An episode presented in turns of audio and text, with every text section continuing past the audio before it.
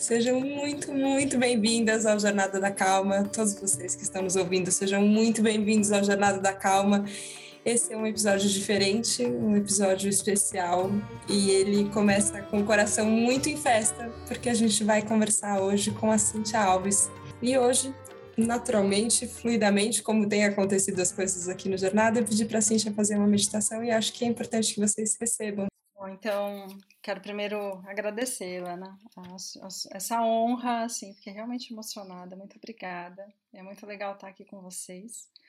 É, é um convite para a gente fazer juntas aqui, né? É, então, que a gente possa encontrar uma posição na qual a gente fique confortável, né? Assim, normalmente quem pratica yoga, respiração consciente, é uma postura um pouco mais centrada, assim, do corpo, costuma funcionar, mas acho que a gente pode encontrar aqui com o nosso corpo a nossa melhor postura, né? E aí fechar os olhos e tentar trazer para a respiração um ritmo que seja bem lento. Aquele ritmo que é o mais lento que a gente consegue fazer, inspirando pelo nariz segurando o ar o máximo que a gente pode e expirando também lentamente pela boca. Então, esse é um convite que a gente faz para o nosso corpo para encontrar dentro do ritmo dele um espaço para prestar atenção no ar que entra, percorre a narina, direita, esquerda, os pulmões preenche a nossa vida com esse sopro que é o sopro de vida, para trazer para nós aquela certeza que a gente busca fora, mas que está lá dentro, desse coração que pulsa e que apresentou para nós a vida. Coração, como sendo um dos primeiros órgãos que se formou no nosso corpo, é responsável pelo fluxo de todo o líquido que percorre em nós, nosso rio interno, nossa corrente sanguínea, que recebe e oferece para nós, tirando e oferecendo, trazendo tudo aquilo que a gente precisa e que se mantém com o ar que a gente traz para dentro do corpo. Cada uma das nossas células tem uma composição perfeita Todas elas são formadas de membrana, de núcleo, seu centro. Todas elas têm a capacidade de regenerar e, portanto, recriar a vida toda vez que isso é necessário. Então, trazendo essa respiração mais consciente de qual é o papel dela na chegada e na manutenção da vida gostaria que a gente pudesse ficar por alguns instantes em silêncio, tentando perceber se o corpo traz algum som, algum ruído, algum registro.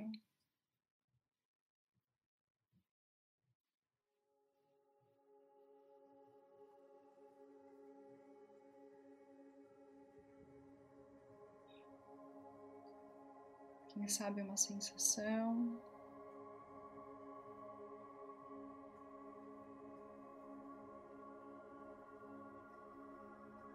Uma emoção.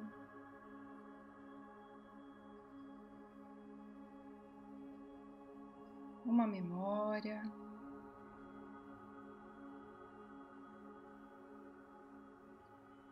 Ou até mesmo algumas ideias, alguns pensamentos.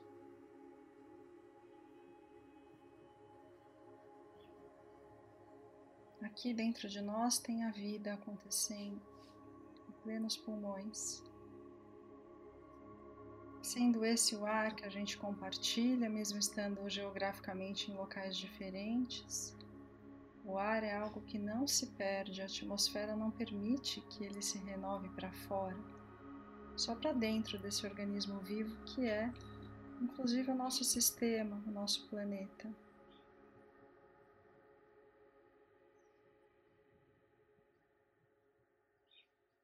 Em um dos livros de meditação que eu li, eu descobri que algumas das partículas do nosso ar ainda são as mesmas que Isaac Newton, Albert Einstein e todos aqueles que vieram antes de nós respiraram.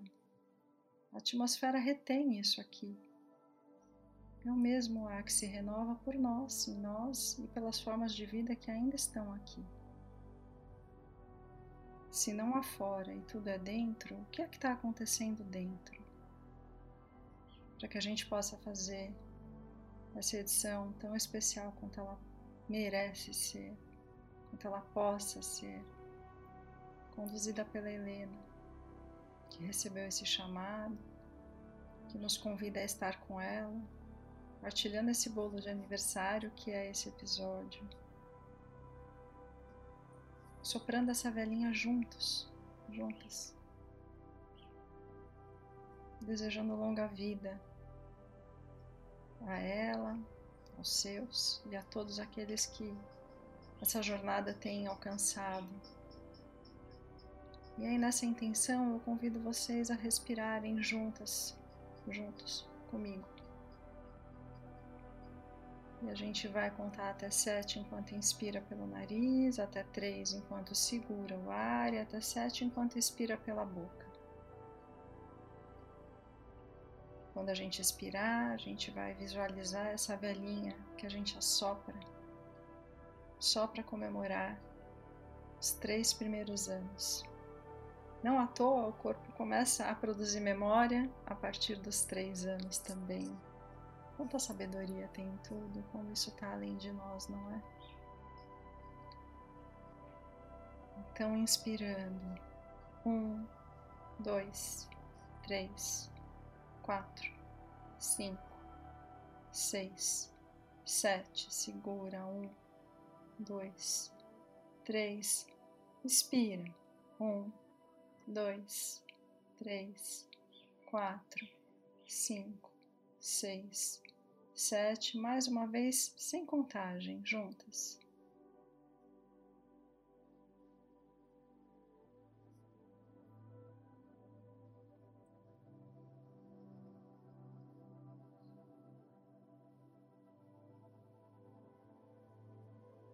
À medida em que vocês puderem se sentir confortáveis com o próprio corpo, com essa rápida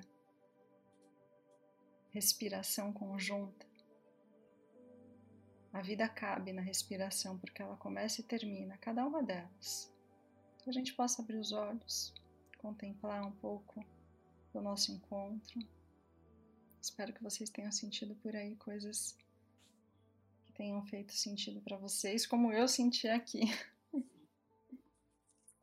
Hum, obrigada, obrigada, Cíntia ela que conduziu essa meditação inicial do Jornada da Calma, que nunca apareceu numa gravação, gente. Cada, cada episódio tem, tem uma meditação, tem uma abertura, tem um processo de aquietamento é, que eu sempre senti eu muita necessidade de fazer antes de começar uma conversa, meu coração fica acelerado, eu sempre fico animada, mas ao mesmo tempo sentindo medo, e eu acho que o medo não ajuda, então essa respiração é sempre uma intenção de acalmar o coração para poder conversar.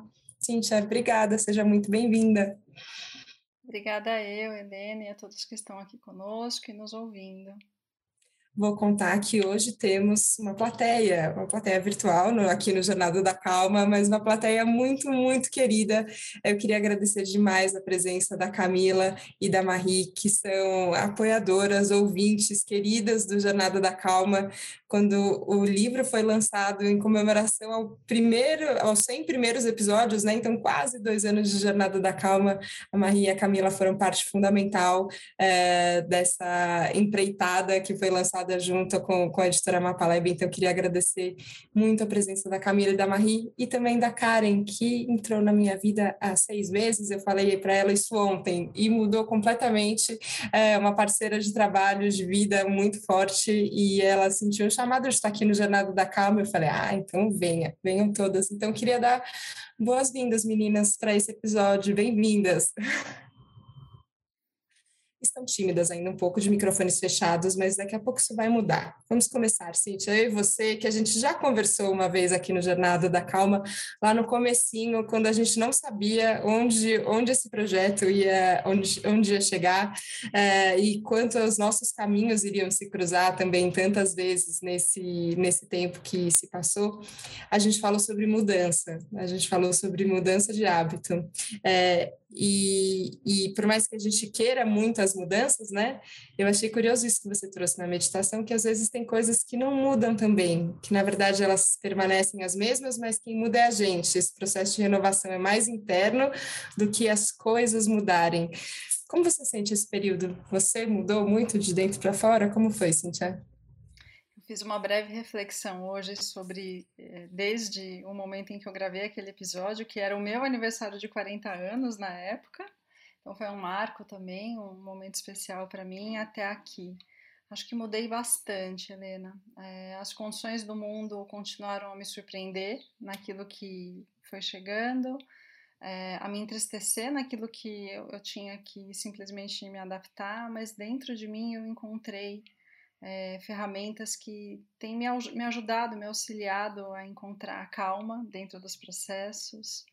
E acho que o que não mudou é essa minha teimosia, essa fé que eu tenho de que as coisas são como tem que ser e que tudo vai dar certo e que já está certo. E eu é que não tenho é, capacidade, às vezes, no momento, de apreciar pela limitação né, daquilo que a gente sente, que muitas vezes cega a gente. Mas sim, foi um processo de mudança muito bonito, muito intenso. Faria tudo de novo. Gostei dessa, dessa visão de uma teimosia interna que a gente tem, e eu acho que no processo da calma demanda muita persistência, né? De você não desistir, na verdade, desse, é, desse chamado que a gente tem de escolher viver de um outro jeito, de experimentar formas diferentes para chegar nesse lugar que ele é um pouco mais calmo e um pouco mais tranquilo. E eu compartilho dessa sensação e sinto que, que os ouvintes do Jornada da Calma também, também compartilham.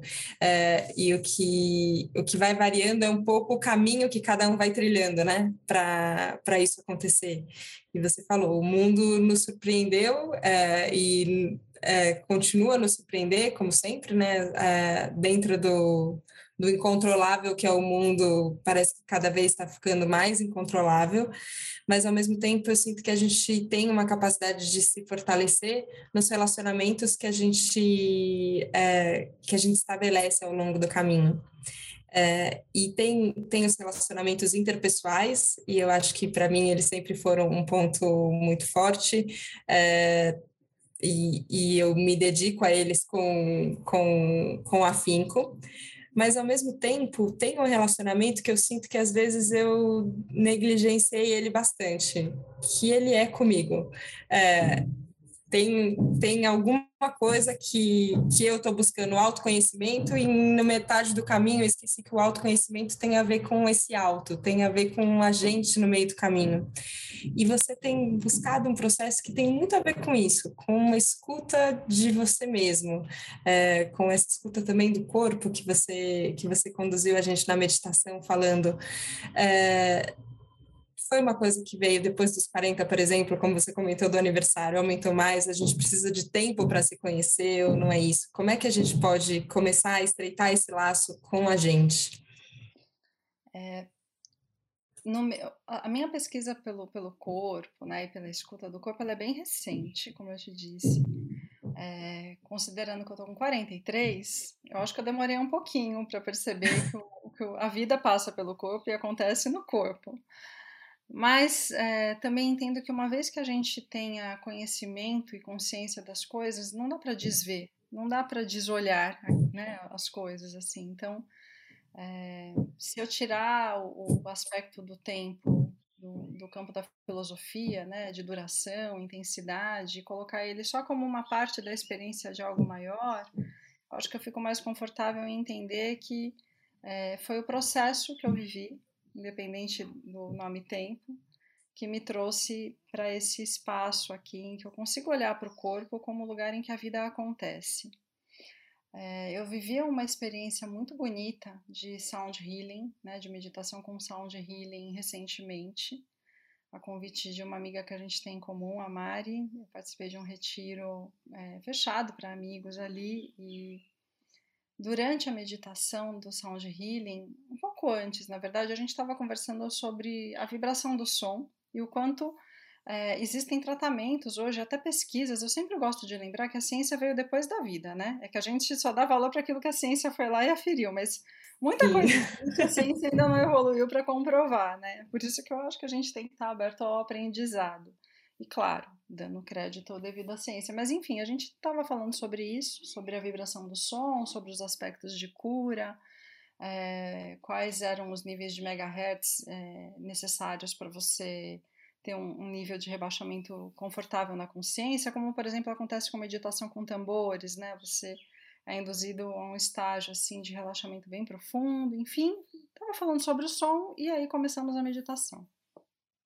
Eu tenho para mim que foi por aí o caminho, né? É, falar sobre o som e aí eu comecei a meditação pensando nisso, assim, nossa, que interessante, né? Qual foi a primeira vez que eu me escutei, né? E aí eu comecei a a voltar, e claro, fui lá para a vida intrauterina.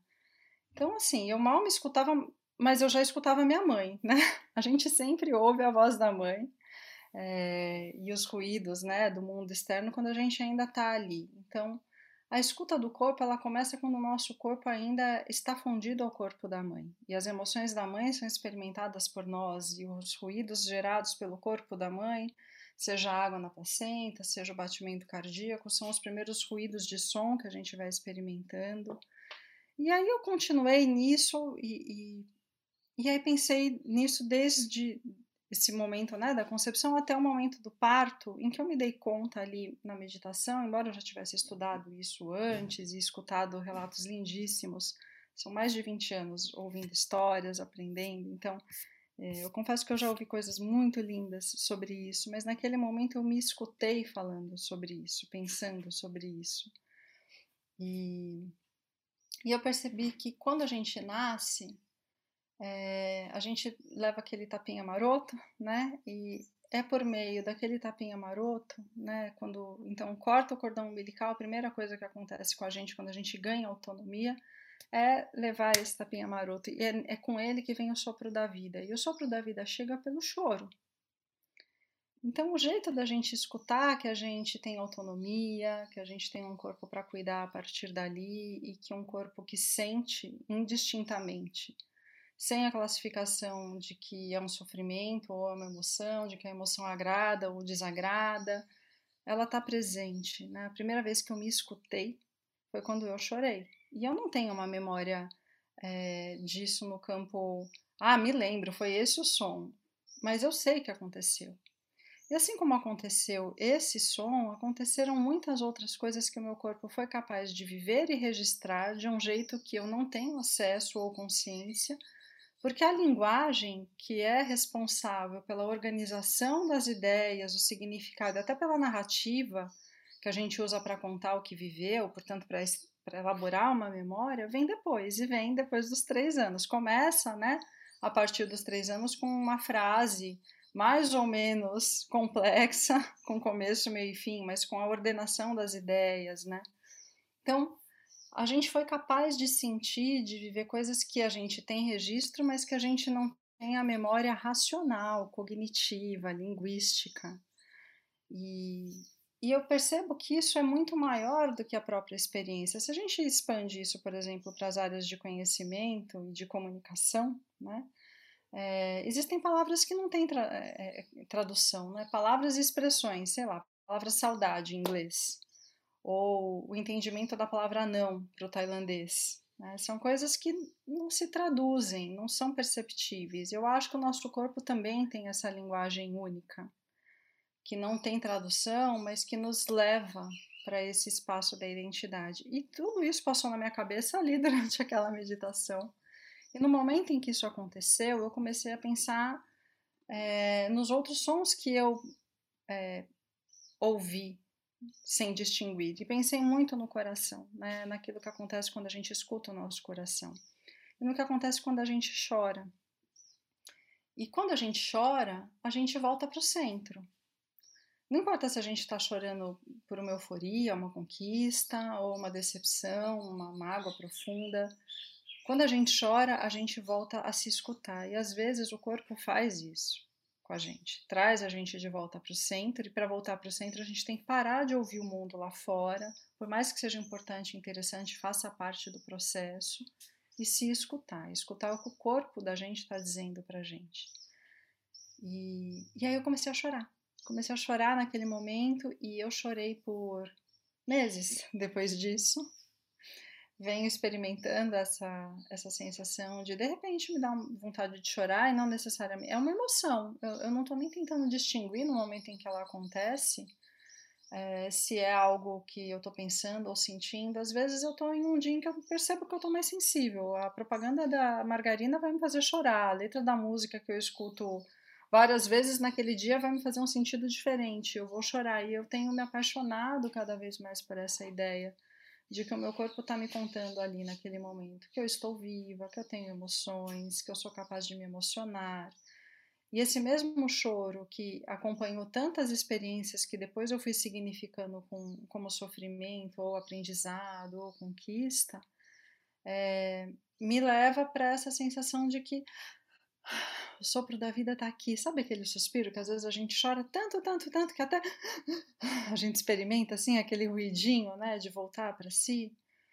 Acho que a gente passou por, por, por, momentos, assim, enquanto sociedade, em que a gente foi ensinado que chorar era feio, era vergonhoso, para de chorar, engole o choro. Falas, assim, são muito é, familiares para mim quando eu penso na minha experiência, né, assim, de infância, de adolescência. Pode ser que as pessoas que estejam nos ouvindo, ou que a Karen, a Camila e a Marie é, que estão aqui, e você também, né, Helena, tenham uma outra memória do que é essa sensação, mas ouvir o corpo significa ouvir a si mesmo.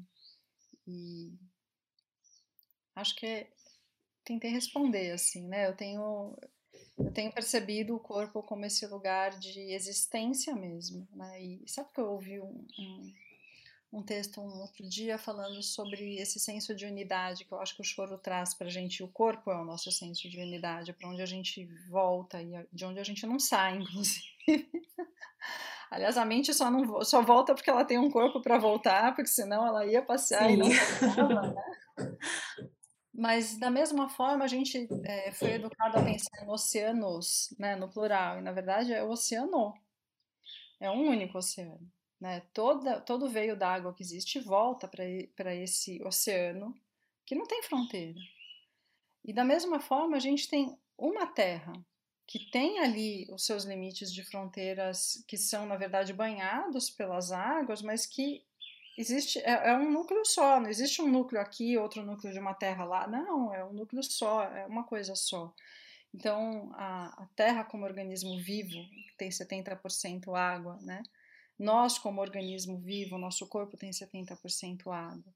E a gente tem mesmo, né, o nosso método de irrigação, o suor, a urina, o sangue. Mas e a lágrima? Quem explica a lágrima? A lágrima é uma coisa tão maravilhosa ela é o transbordar da, da sensação física, da emoção que não tem tradução, né?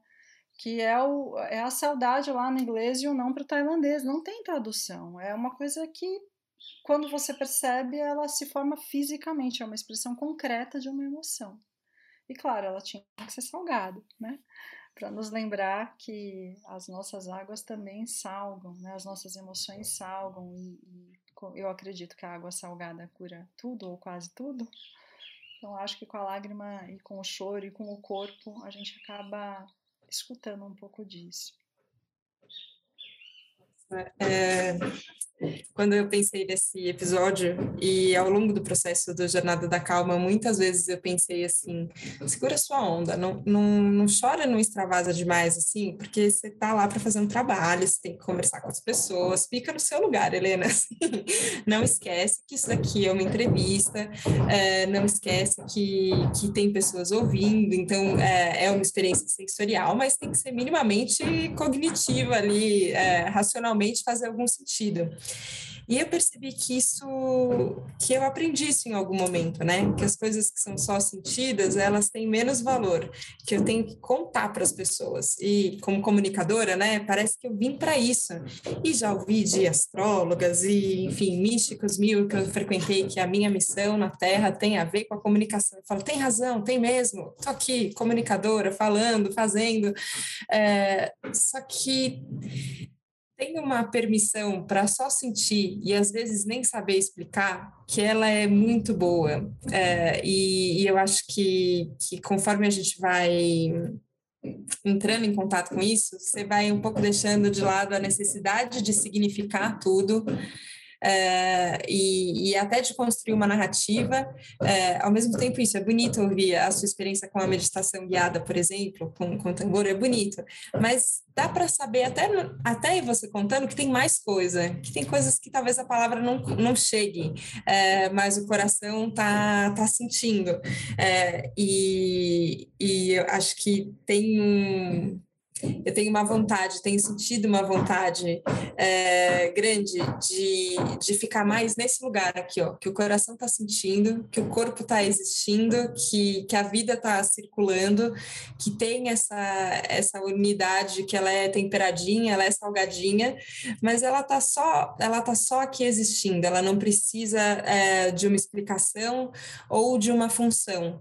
É, e eu não sei, eu, eu nem me lembro de ter sido tão tolhida, assim, ou proibida de chorar. Eu não lembro de escutar tanto essa frase, engole o choro, mas eu acho que socialmente a gente, a gente fez esse combinado, né, de que a gente não, não podia não podia sentir tantas coisas. É, a Camila e a Marie estão aqui com a gente e eu tinha conversado com as duas, falando que eu gostaria muito que elas também fizessem perguntas para você, Cintia, e participassem da conversa, porque eu acho que é nesse lugar do sentir, estamos todos sentindo aqui, participando desse, é, desse encontro. É, não sei como é, Camila, para você, por exemplo, esse, é, esse sentir, só sentindo, como você lida com ele é, e como como você tem experimentado esse contato com essa emoção que às vezes vem sem, vem sem significado ou significado só depois? Como é que é, Camila? Se você quiser perguntar para a Cíntia também, por favor, fique à vontade. Ai, Linda, obrigada primeiro por, por poder estar aqui, né? Compartilhando com vocês esse, esses três anos, é muito bom. Eu acho que essa parte de começar a me escutar e a, a, ao sentir veio muito com com. Eu sempre fui uma pessoa muito sensível, mas não tinha uma escuta, talvez um entendimento dessa sensibilidade. A yoga me trouxe isso, né? De entender, de sentir mais o meu corpo, de estar mais no meu corpo.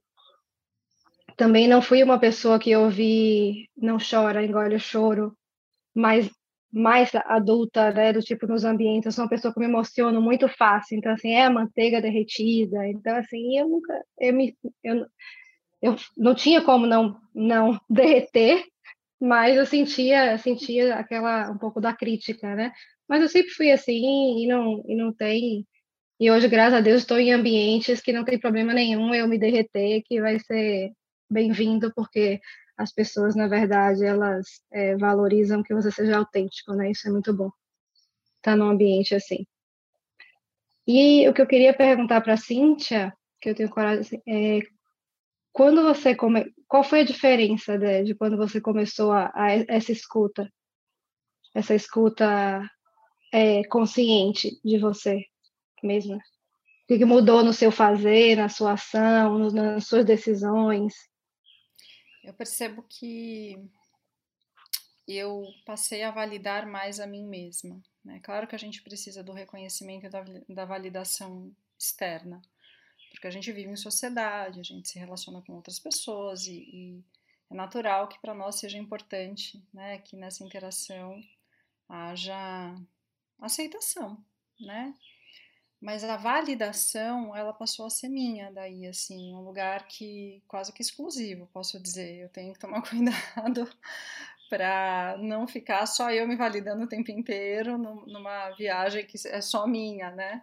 Mas eu passei a, a a me validar é, no, no, sentido até assim, às vezes eu estou vivendo uma situação que eu penso, gente, eu não gosto dessa situação.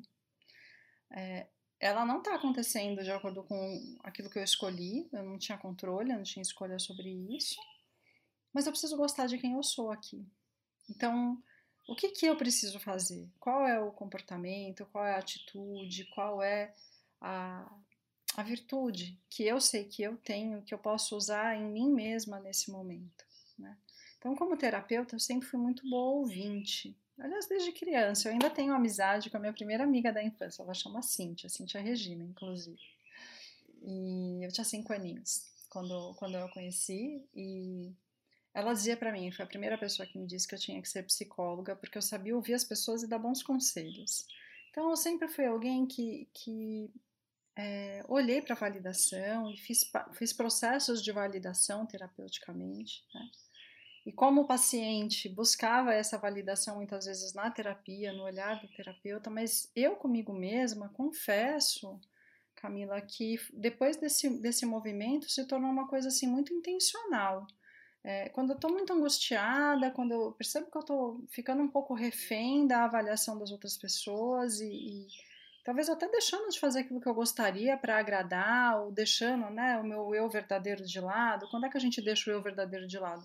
Quando a gente não escolhe o sabor da pizza porque tem muita gente na mesa e, e pode ser que as pessoas gostem de outra coisa e a gente gosta de tudo mesmo. Ah, pizza se tiver queijo vai bem? É, é, um exemplo simples, mas que passava batido, assim, das coisas que eu deixava de escutar o meu corpo, né? O que, que eu tô com vontade de fazer? É, o que, que eu tô com é, necessidade de fazer e o que, que eu tenho que fazer para gostar mais de mim nessa situação que eu não gosto nadinha, nadinha. Então, esse processo de escuta do corpo, que eu também tenho percorrido a partir do, do caminho da yoga, eu nado, né, desde muito criança. Eu, foi o primeiro esporte que eu aprendi a fazer e eu tinha uma dificuldade motora, né? Eu nasci com uma formação congênita no quadril, na cabeça do fêmur, que me trouxe a necessidade de aprender a andar três vezes na minha vida.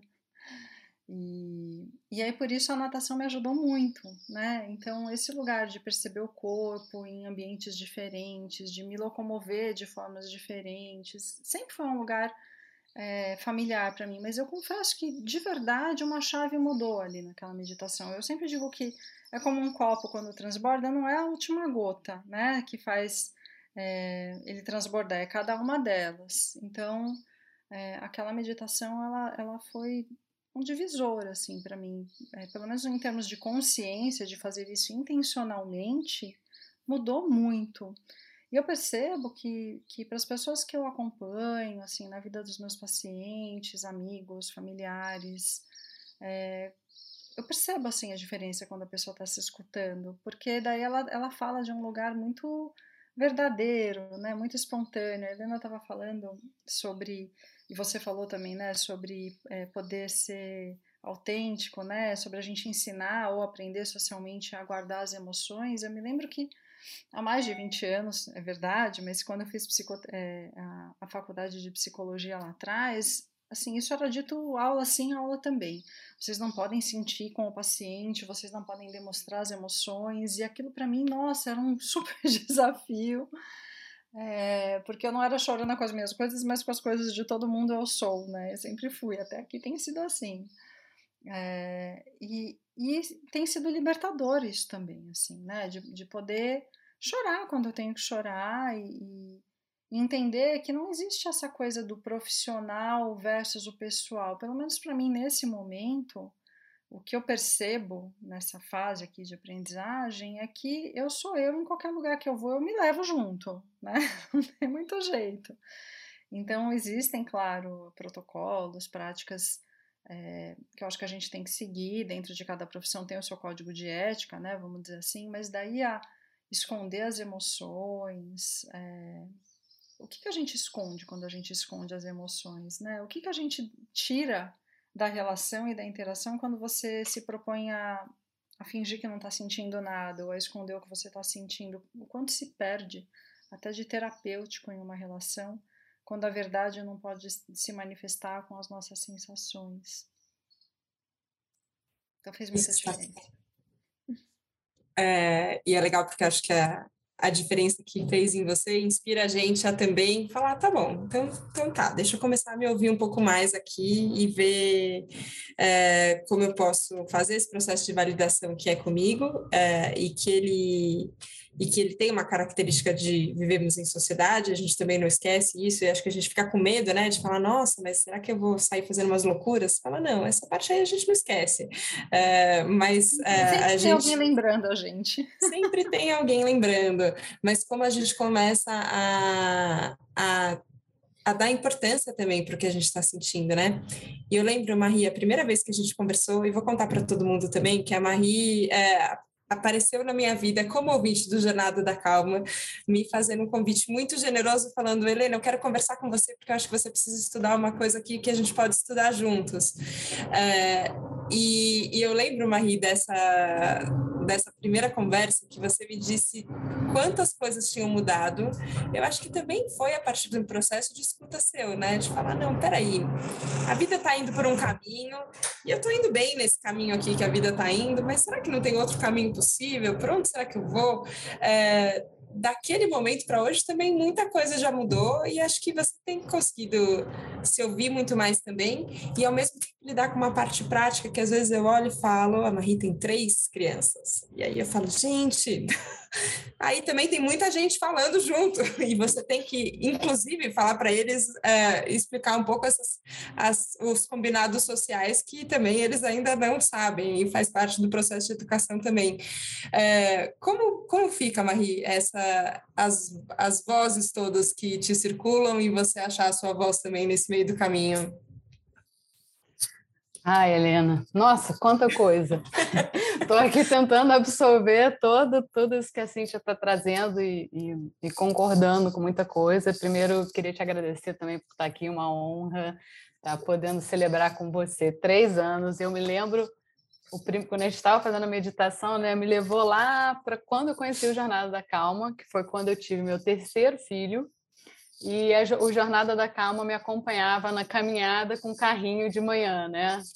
Então, era todo dia um episódio, toda segunda um episódio para estar tá me lembrando da calma naquele momento que é intensíssimo, que é quando você acabou de ter um filho, né? E eu acho que passa muito por tudo que a gente falou, né? Acho que a, a Cíntia colocou muito bem. Você precisa se ouvir, primeiro que agora não é só sobre mim, agora é sobre também o que, que eu represento para esses três novos seres humanos, né? Como mãe, né? Como é que eu mostro para eles, primeiro, e é contraintuitivo, porque não foi uma educação né, que a gente recebeu de que as emoções eram bem-vindas. Então, eu tenho também esse crítico interior de que chorar é vergonha, chorar não pode. É, eu tenho vergonha até de mim mesma, muitas vezes. Eu acho que hoje eu já evolui muito né, em poder ir para o meu cantinho e chorar, mas é para mim super difícil. Né? Eu fico com inveja aí de pessoas como a Camila, que são manteiga derretida, porque eu não consigo ter essa facilidade. E muitas vezes eu chego nesses momentos né, de ou de cansaço, ou de simplesmente precisar desse desse suspiro da vida, de me lembrar disso tudo para poder descomprimir, é um mecanismo, né, uma tecnologia do corpo, né, para fazer essa descompressão que a gente simplesmente não usa, porque tem uma série de outras barreiras culturais que vêm aí de anos e séculos de engole o choro e assim e afins e hoje eu me deparo às vezes com três crianças chorando ao mesmo tempo e aquilo me angustia porque eu acho que a gente também como mãe tem um mecanismo muito de achar que o choro está ligado a uma dor né? E a gente esquece que o choro é um mecanismo de tirar a dor, de vomitar aquela dor, ou vomitar aquela necessidade de descompressão. É um mecanismo do corpo, né? Então, eu estou assim encantada, né, com a, com a Cíntia. Quero, quero agora fazer um grupo de aprender a chorar, aprender a deixar essas emoções fluírem, porque eu acho que é cura. É, mas, infelizmente, não faz parte né, da nossa cultura, principalmente quando a gente fala do ambiente de trabalho, é, que é um ambiente que ainda você precisa trazer essa máscara, mas acho que a gente está num momento lindo né, do mundo, dessa, dessa, do Great Resignation, de todo esse movimento das pessoas irem atrás de se ouvir, dos propósitos. E eu acho que a gente está num caminhar muito bonito de tentar assim, ter essa compaixão e entender que a gente é inteiro. Luz, sombra, né? E até no início da conversa, Helena, acho que você trouxe, e a Cintia também trouxe uma coisa muito bonita, que é essa história das polaridades, do que, que é ruim e o que, que é bom que acontece na vida. Né? Eu, tô, eu, le, eu li o, o Na Calma da Alma, do João Garriga, que é um livro incrível, é, e que até quem recomendou foi lá, nossa, nossas gurus, né, Helena, do, da Roda das Rosas, é, nossas mentoras de alma também. E, e a Gabi, ela, ela traz isso porque foi convencionado também que, a que as coisas são boas ou ruins. E aí a gente tende a sempre ter que julgar se uma coisa foi boa se uma coisa foi ruim. E se a gente só trouxer o e, né? Que tudo está construindo para alguma outra coisa e, e, como a Carla fala, dançando essa dança da vida mais leve, de uma coisa mais e, e, e, assim como as emoções também, sentindo o que tem que sentir de uma forma mais leve. Tá vindo, ok. Não tá vindo, ok. E como é que a gente vive mais no e do que no ou, né? É, acho que falei um pouco de um monte de coisa, mas é um pouco do que eu estou sentindo também. Mas tô, tô encantada assim com ah, como a gente pode trazer isso, né, para o dia a dia de uma forma, acho que acho que a palavra é sem julgar, né? Como a gente pode ser mais a gente, deixar mais as emoções, deixar menos julgar se é certo ou se é errado, e simplesmente, né, como a já falou, ter esse pulsar, esse e lembrar de tudo, sabe? E lembrar da, da grande existência na vida e não de cada momento ou de cada dia, porque é uma coisa tão maior que a gente, né? Então, acho que eu tô por aí, estou aqui no flow dessa conversa. Nossa, eu estou é, muito eu, é, sensibilizada com, com te ouvir falando, Marie, porque acho que tem, tem uma sensação só de abertura, né? É, e é a sensação que a Cintia me traz desde que a gente conversou pela primeira vez, assim, eu acho que é, de, de entender que, que a gente vai abrindo para comportar tudo, isso não significa aceitar tudo, porque acho que a gente também, em algum momento, e aqui mulheres, né, nessa roda, e acho que como na roda das rosas, a gente tem essa característica de que eu sinto as mulheres muito despertas agora, né, enfim, para essas questões todas é, mais mais sensíveis, essa descoberta mais interna, eu acho que tá, a gente está no momento que eu, que eu vejo muitas mulheres passando por esse é, por esse contato com o feminino maior, que eu acho que os homens também estão é, tendo que correr um pouquinho aí para ir atrás desse feminino que também está tá neles e está em todos nós, né? Mas essa abertura que, que vai comportando todos esses es que você falou, né? Todas essas coisas que, que vão somando, e de, dentre tudo isso você achar o que você é, que na verdade tem uma essência, né? É, mas ela também não é congelada, e a gente conversou um pouquinho sobre isso, né, Cíntia? É, e, e até no, no próprio é, um projeto que tem três anos, né, como Jornada da Calma, ele já teve fases, e ele teve momentos, e os momentos mudam também, e, e, e, eu vou mudando também, e os ouvintes vão mudando também, e às vezes a gente quer congelar alguma coisa e falar, ai, mas lá no primeiro episódio, lá no primeiro episódio é que era bom. É, e a gente faz isso com a nossa vida, assim, né, no, às vezes numa sensação de nostalgia, uh, ou de tentar se agarrar a uma coisa e falar, ah, era, eu, mas eu queria aquilo, não queria que mudasse isso. É, junto com a abertura, junto com, com a flexibilidade, o que, que mais tem que vir, Cíntia, para a gente não ficar. Porque eu sinto também que se a gente congelou a nossa visão sobre a gente mesmo e sobre o que tem que ser, a gente está perdendo tanta coisa, né? Concordo, Helena. Eu, eu arrisco dizer que é a presença porque essa construção de narrativas, né, que a gente é estimulado, ensinado, e que eu acho que tem seu valor, né, quando a gente pode assumir a nossa narrativa e dizer, bom, quem eu sou? Quais são as limitações e as capacidades que eu tenho. É, eu não posso correr, eu não posso exercício de impacto, mas eu posso pedalar e eu posso fazer caminhadas leves e eu posso nadar e eu posso surfar. Então, eu vou criando essa abertura. Quando eu paro de olhar para aquilo que eu não posso, que eu não tenho e que não vai voltar, e começo a buscar tudo aquilo que eu ainda não experimentei e que eu nem acessei, porque a abertura eu acho que é esse, é esse movimento de se desprender daquilo que já existiu. Né? Então faz parte da minha narrativa.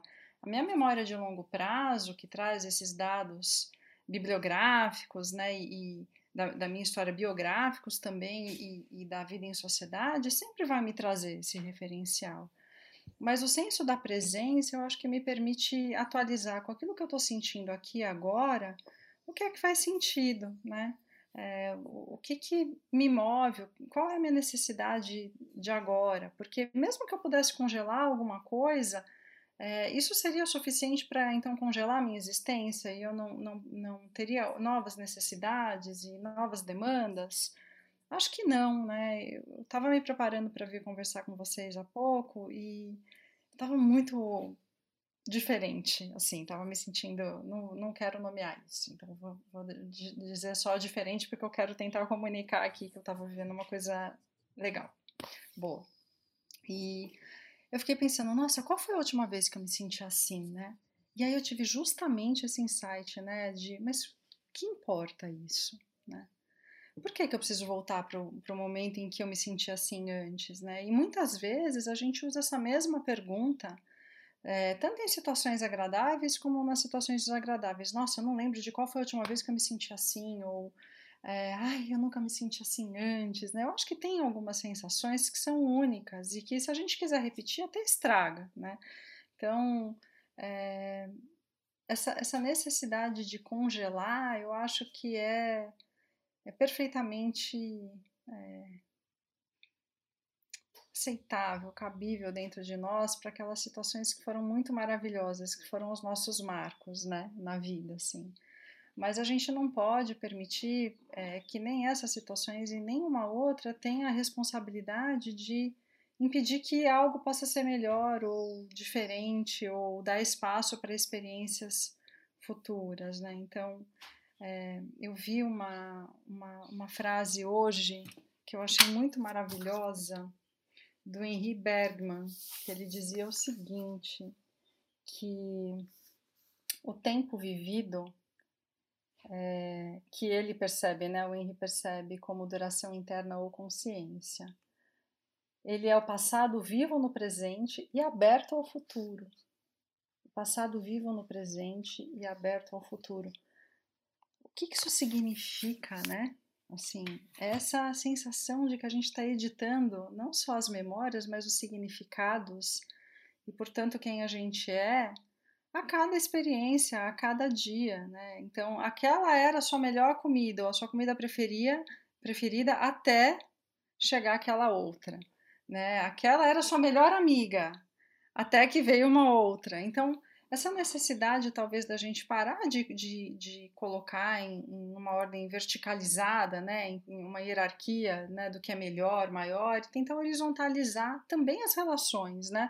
em que tudo pode coexistir, as experiências podem estar ali. E acho que a psicoterapia, por exemplo, ela, ela trabalha muito com a necessidade de ressignificar né? traumas, eventos é, que, que, trazem muito sofrimento para o presente, mesmo que tenham ficado, a situação em si tenha ficado lá atrás. Então, eu estudo muito essa questão da memória né? para abertura, como é que a gente é, ajuda ou impulsiona é, a nossa vida entendendo que a memória ela está sendo construída com a presença, né? E que a cada nova experiência eu construo algo a mais, sem necessariamente destituir e tirar lá de trás, né? Eu não consigo acessar as coisas que aconteceram, sejam elas muito boas, né, ou muito ruins. É, eu, eu posso reorganizar o impacto que isso tem na minha vida hoje, ou entender que elas foram muito, muito boas, mas que eu posso me abrir para outras experiências. Eu vejo, por exemplo, pessoas que vivem o luto, né?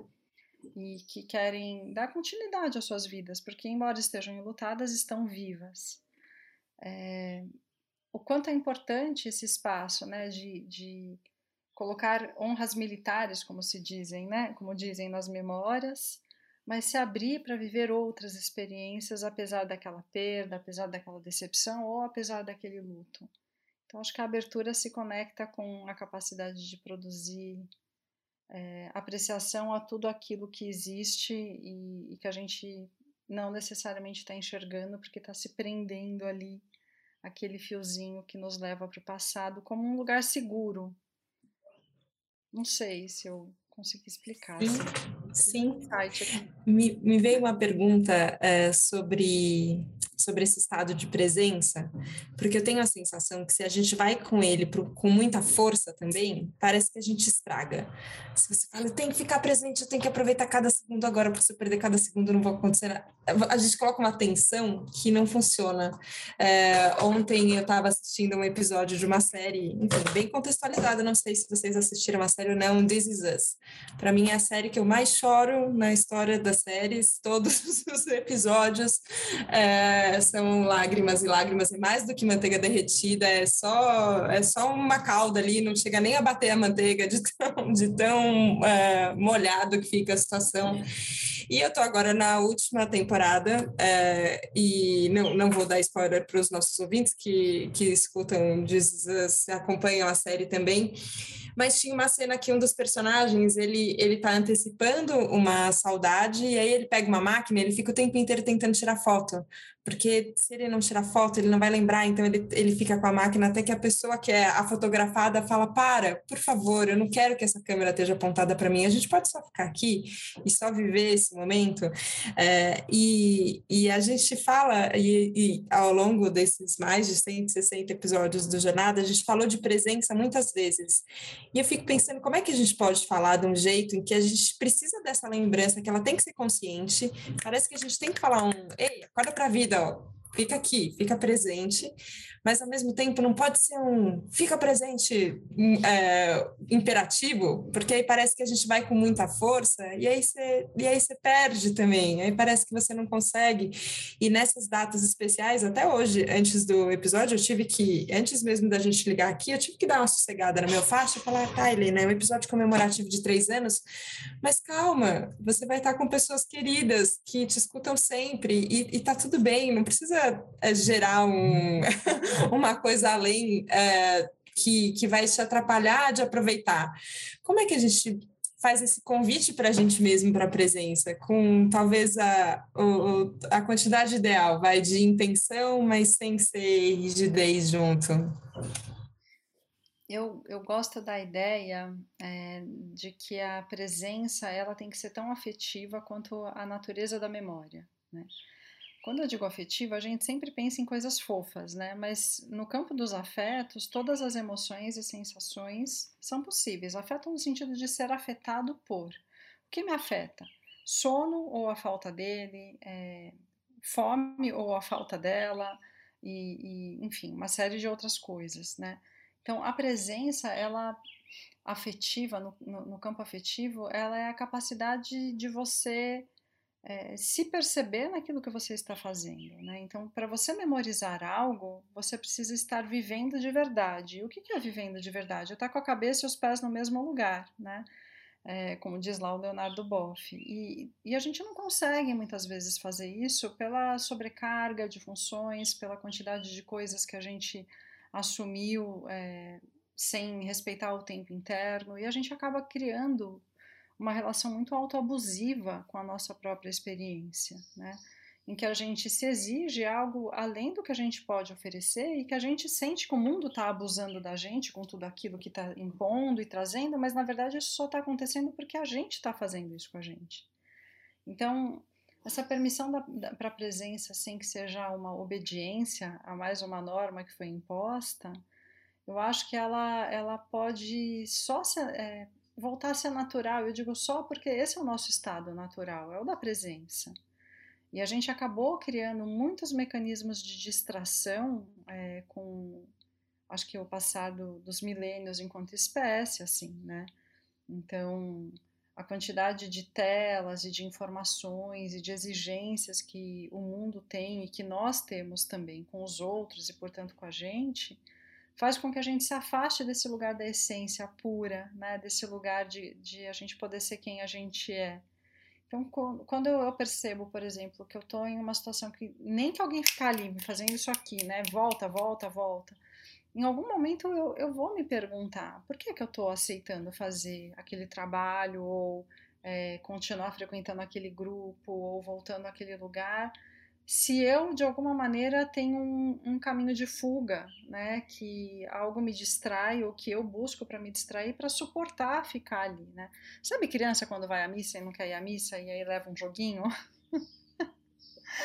Eu acho que isso é mais ou menos o que acontece dentro da gente quando a gente está num lugar que, por algum motivo, às vezes, assim, independente da, do motivo, a gente não, não, não tá bem para estar, está cansado, é, tá triste, queria estar tá fazendo outra coisa, é, tá se sentindo impotente, né, não, se sentindo incapaz de alguma coisa automaticamente, como uma, uma defesa, o que, que a mente faz? Opa, vamos pensar em alguma outra coisa?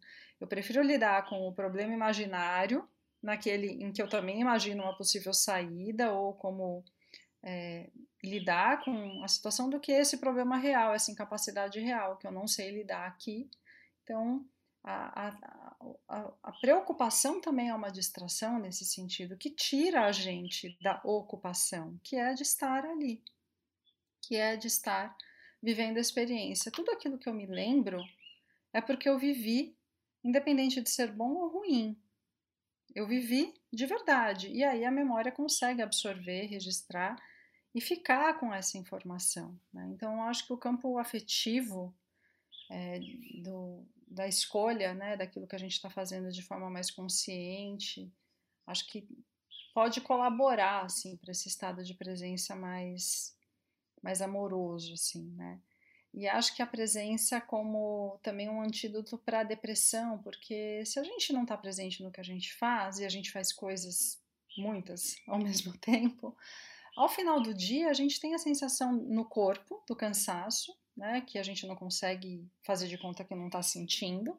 Aliás, a gente até tenta, a gente vai lá e toma analgésico, né, toma um cálice a mais de vinho, a gente tenta fazer de conta que o corpo não está sentindo, mas a sobrecarga vem, a sensação vem para o corpo. É, e a gente fala, nossa, eu fiz tanta coisa hoje, mas parece que eu não fiz nada, eu não, assim, tem tanto, tanto mais para fazer amanhã, né? É diferente de quando a gente vive aquelas mesmas experiências, mas está presente. No final do dia você fala, nossa, hoje deu tudo errado naquela reunião, nossa, que coisa triste, que chato, que desagradável, nossa, mas teve aquele almoço, nossa, aquela macarrão, aquele macarrão de hoje estava especial, estava gostoso. Eu me lembro. Então eu me lembro e aí eu sou capaz de lembrar com isso quem eu sou, quem eu estou me tornando todos os dias com aquilo que eu faço. E, e acho que é, esse senso de, de viver uma vida com urgência né? Uma vida em que a gente está sempre com pressa, sempre devendo para a gente, para os outros, tira a gente mesmo da capacidade de se conectar, porque a gente está preocupado o tempo inteiro. E a preocupação é a distração, e a distração tira a gente da presença. E eu tenho a sensação que a gente por mais que a gente tenha se desconectado da, da presença tantas vezes, né? E eu acho que a gente vive num estilo de vida, num ritmo de vida, principalmente, que, que é um convite o tempo inteiro para não presença. A gente tem um, uma capacidade de perceber a presença nos outros, né? E é engraçado, porque a gente não está no mesmo ambiente, mas eu consigo sentir a gente presente aqui junto. E não é porque a gente é, não tem nenhuma rigidez no corpo de ninguém e tal, mas você consegue sentir uma presença dos outros. Parece que a gente tem esse treino sutil de entender quando a gente está quando a gente está presente, quando a gente não está presente.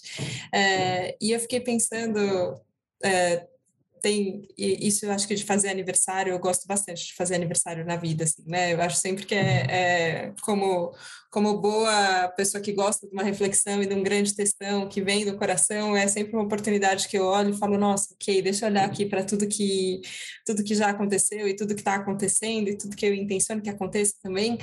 É, eu, eu fiquei pensando quantas quantas coisas eu vivi e tive presente né, ao longo do, do jornada, é, desses três primeiros anos de Jornada da Calma. É, e eu não sei, me deu vontade de perguntar para vocês se tem alguma memória que, que ficou como ouvinte ou como participante também, né, Cintia, já que é o seu segundo episódio que você está aqui com a gente, é, que que vocês gostariam de dividir e para a gente se escutar também, já que a gente começou falando sobre escutar a gente mesmo, também pode ser às vezes a gente escutando a nossa própria voz falando, né? E você lembra, nossa, tem razão, eu tinha aprendido isso, deixa eu não esquecer. Vocês querem dividir alguma memória, lembrança, aprendizado dos três primeiros anos de jornada da calma?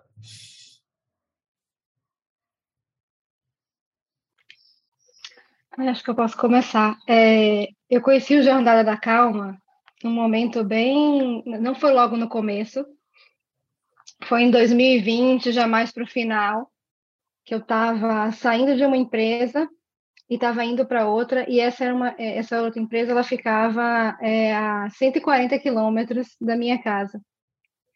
E era um super desafio, assim, a sorte é que eu gosto de dirigir, e, assim, graças a Deus, eu só pedi duas coisas, assim, quando eu fui, era uma oportunidade interessante de trabalho, eu pedi assim, eu não quero sentir sono dirigindo, e eu não quero que isso seja um peso para mim todo dia. Eu tinha pedido isso, assim, né? Eram duas coisas, não quero sentir sono dirigindo, nem que seja um peso. E aí eu, não sei, abro, assim, o celular, falei, ah, já que eu vou ter um tempão, Spotify, coloquei assim, e veio Jornada da Calma. E aí eu comecei a maratonar Jornada da Calma. Eu acho que eu assisti uns seis por dia, porque dava para assistir, né? Uma hora e meia para ir, uma hora e meia para voltar, basicamente. E a forma com que a Helena ela traz os assuntos, ela se coloca, de repente você, você acha que você conhece a Helena, né? Tipo, ainda mais eu que tive uma. Fiz um supletivo, né? Já, porque eu assisti todos num período aí de 11 meses e continuei assistindo o que passou. Então, para mim foi um, era o meu momento assim comigo, sabe? Então aquela aquela história que poderia ser ah, dirigir quase duas horas para chegar no lugar de trabalho, dirigir em estrada, acabou sendo assim o meu momento de meu momento comigo mesmo, meu momento de autoconhecimento, meu momento de de aprender mais, de, de ver essas novas visões, e a, o Jornada da Calma foi minha, foi minha curadoria há muito tempo. Acho que eu comprei diversos livros baseados em Jornada da Calma, Alexandre, Alexandre Coimbra, cartas, né? Para terapeutas, seus momentos de crise. Que livro lindo! Eu já comprei uns 12, eu já dei para várias pessoas nesse, nesses últimos tempos. Assim, eu entrei no curso de gestão das emoções no Einstein com a Elisa Kozak, né? Porque eu ouvi aqui, eu já queria, e aí quando eu ouvi ali eu senti um chamado. Então, assim, faz muito parte desse de 2020 até hoje, continua fazendo e, e influenciando. E aquilo que eu falei da Helena ser muito próxima, né, da, e uma humildade, uma, uma é, é muito de igual para igual, ela me deixou à vontade de fazer uma coisa, porque eu sou envergonhada, que eu nunca faria na minha vida.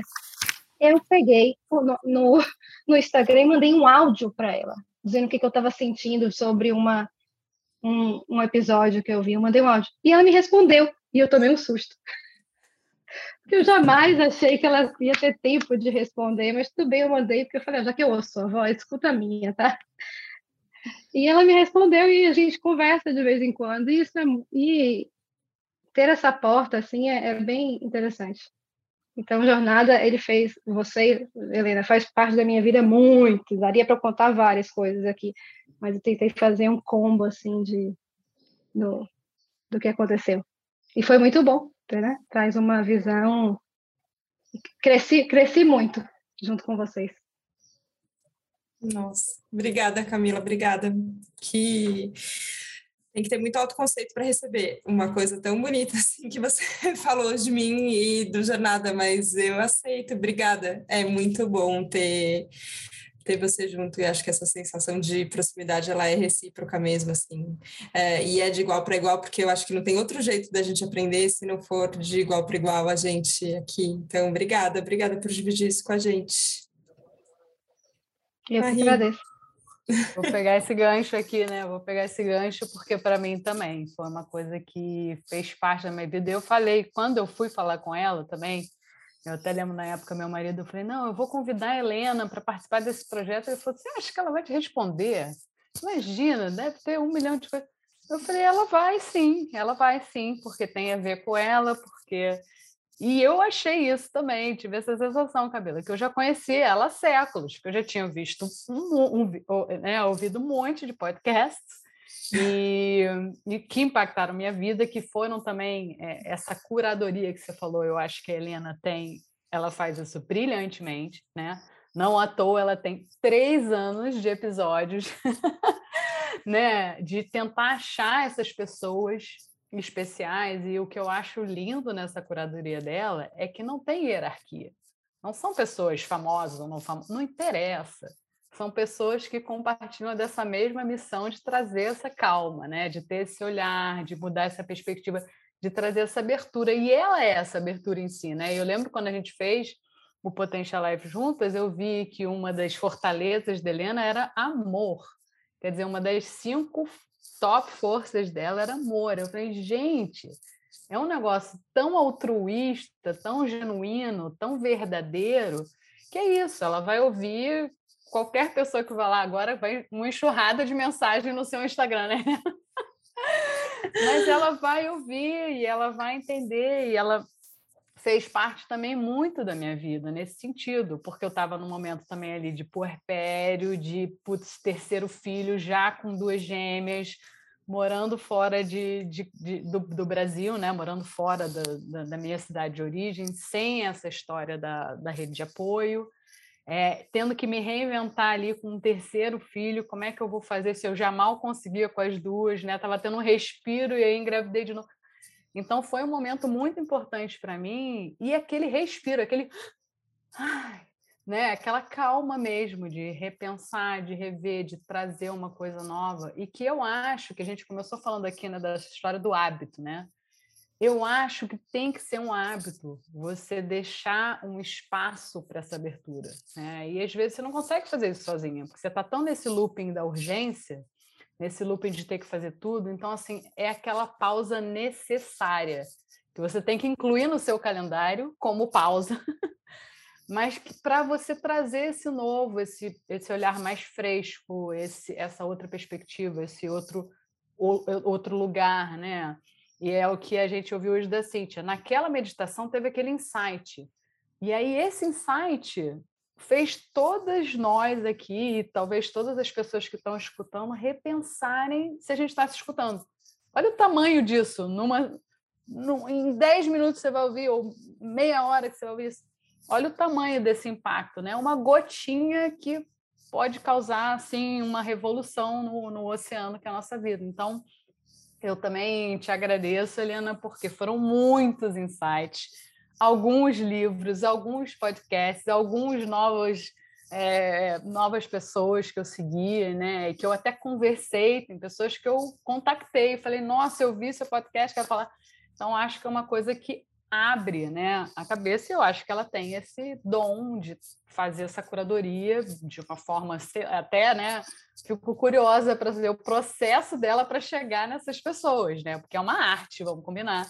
É, e trazer isso para dentro desse, desse tópico que ela vai conduzindo dessa forma hiper amorosa, hiper aberta.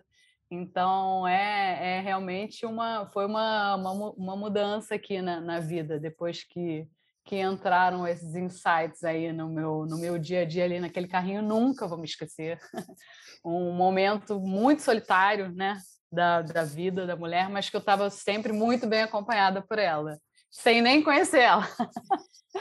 mas conhecendo muito bem no fim das contas, né? Porque ela, ela me acompanhava ali todo todo dia. Também fiz essa maratona, depois fui segunda e segunda, então, Helena, é realmente uma coisa que você veio aqui para fazer, não tem outra explicação, né? É uma coisa sua. Nossa, Marie, obrigada. Obrigada é engraçado isso, você falar ah, é altruísmo, você fala, nossa, não, eu estou recebendo tanto, é, é, é, tão uma via de mão dupla, assim, é, e é, ah, é tão bonito, eu acho tão vivo e tão incrível que, que as conexões sejam reais mesmo, assim, que não, que não fique só no... Não, não é, não tem a ver com uma com uma causa, ou com um momento, ou com uma intenção objetiva de alguém, não, a gente se une num propósito mesmo, a palavra que é meio batida, mas é, é uma união num propósito. É engraçado você falar isso de como eu escolho as pessoas, é, porque eu acho que jornalisticamente é, de tudo que eu aprendi na minha cabeça, seria um método bem kamikaze. Mas o que eu faço com Jornada da Calma é eu espero meu coração dizer é essa pessoa. o que não é assim muito empiricamente funciona muito. E quando eu vejo é por isso. E foi e foi o coração mesmo que disse que tinha que ser a Cintia aqui é, de novo nesse nesse episódio comemorativo. E eu olho e falo ele estava certo e eu não sei como é que ele sabia e eu não sabia, mas ele sabia e ele também sou eu. Então, é, queria queria agradecer, Cíntia, você de ter, de ter topado e acho que a gente está com, com o coração tão aberto e, e poder se encontrar. E para a gente terminar, então, uma memória sua também é, desses últimos três anos é, que, que a gente pode estar tão junto. É, eu conheci o seu trabalho pelo nome, né, Jornada da Calma. Eu estava pesquisando a calma fazia pouquinho tempo, assim, na, na época, e estava me expondo, né, falando sobre isso, e, e, fiquei muito encantada com a sua disponibilidade e principalmente porque aquilo, isso é uma coisa ainda muito viva para mim, assim, era fruto de uma necessidade sua que você resolveu abrir para o mundo. Eu acho que quando a gente parte desse lugar, né, de uma necessidade nossa para expandir, é, as coisas elas meio que vão se encaixando, porque aquele é o nosso caminho, e aí com isso ele passa a ser o caminho que outras pessoas podem trilhar também, né? E, e a calma é, é, aquilo que você busca, experimenta e oferece ao mesmo tempo, né? Não, não dá para você sentir calma sem despertar calma no outro, sem levar alguma coisa que fica e a jornada da calma construída né, pela Helena, né, por você, Helena, é, tem feito parte da, da minha vida desde então, como pesquisadora, como mulher. Acho que é uma coisa só. Mas eu posso dizer que no meu trabalho tem me trazido insights muito valiosos. É, tem, eu tenho aprendido com os profissionais e com você é, toda semana e muitos dos meus pacientes recebem, depois de algumas sessões, links de alguns episódios. Porque acaba sendo pauta às vezes, né, de uma sessão ou outra. E, em princípio, era eu quem mandava. Ah, você escutou isso? Escuta esse, esse episódio. Você vai ver que, nossa, tem muita coisa que vai te levar para reflexão desse tema, combina muito com a sessão de hoje, algo assim com o tempo, as pessoas começaram elas a trazerem para mim. Nossa, essa semana eu escutei a Helena, gente, mas o que foi esse episódio? E aí, assim, eu acho que é muito importante que você saiba que é, o que acontece com as pessoas é bem como a Camila e a Marie disseram, assim, é, você toca a vida das pessoas em uma dimensão que talvez elas não pudessem receber se você não tivesse escutado o seu coração e não tivesse entendido que para buscar a calma você tinha que experimentar a falta dela e também a importância de, de buscá-la, né? A gente está muito acostumado a, a, ao que é imediato e talvez é, esse imediatismo faça com que a gente entenda que se eu não tô calma agora, não, eu não sou uma pessoa calma e fim, né? E, e, e, não é assim. A calma, assim como outras emoções, elas são habilidades que a gente também pode nutrir. E essa é uma plantinha que semana a semana você vem regando, né? Apesar, a despeito das dificuldades e dos desafios que eu tenho certeza que você também encontra, assim como nós e, e os, os, seus ouvintes, é, a calma que você encontra, você compartilha e com isso é, outras pessoas despertam para a vida, de um jeito mais calmo, entendendo que a calma não é algo imediato, mas que também não é ser passivo diante da vida, né? Às vezes a calma é o que te movimenta dentro das suas possibilidades reais e daquele momento, entendendo que é aqui a criação ela não é algo que se dá uma vez só, né? Ela se dá toda vez que a gente se move, tudo se reconfigura e se reconfigura de novo. Então, eu é quem agradeço, como eu te disse, eu estou muito, muito honrada pela sua jornada da calma e por estar aqui experimentando desse processo com você e com todo mundo que você acessa. Nossa, nossa, Cintia, obrigada. Obrigada mesmo. Acho que acho que a gente precisava desse momento para celebrar é, e celebrar juntas. Fazia sentido só assim quando, quando o, o, livro do Jornada da Calma foi lançado e o Sandes, que foi o ilustrador, sugeriu essa bicicletinha de dois lugares, porque ele falou: a gente não precisa chegar mais rápido, a gente precisa se divertir mais no meio do caminho. É isso que você fica falando no episódio. E uma bicicleta de dois lugares é isso, é a diversão acompanhada. Eu falei: nossa, é isso. É, e a sensação que eu tive hoje aqui com vocês é essa, de que a gente pode se, se acompanhar no nosso caminho, na, na nossa escolha e, e, lembrar a gente mesmo de se escutar e de, de escutar os outros também que estão que nessa mesma jornada, entender que os projetos se somam. É, eu, eu passei e dividi, inclusive, com a Cíntia quando.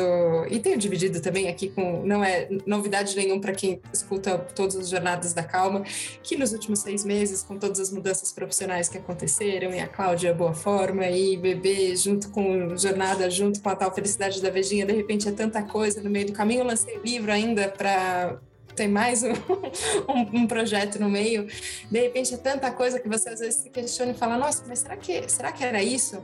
É, e aí acontece isso que aconteceu aqui hoje, que eu nem sei nomear, mas que dá para sentir tudo, e eu falo, nossa, era isso.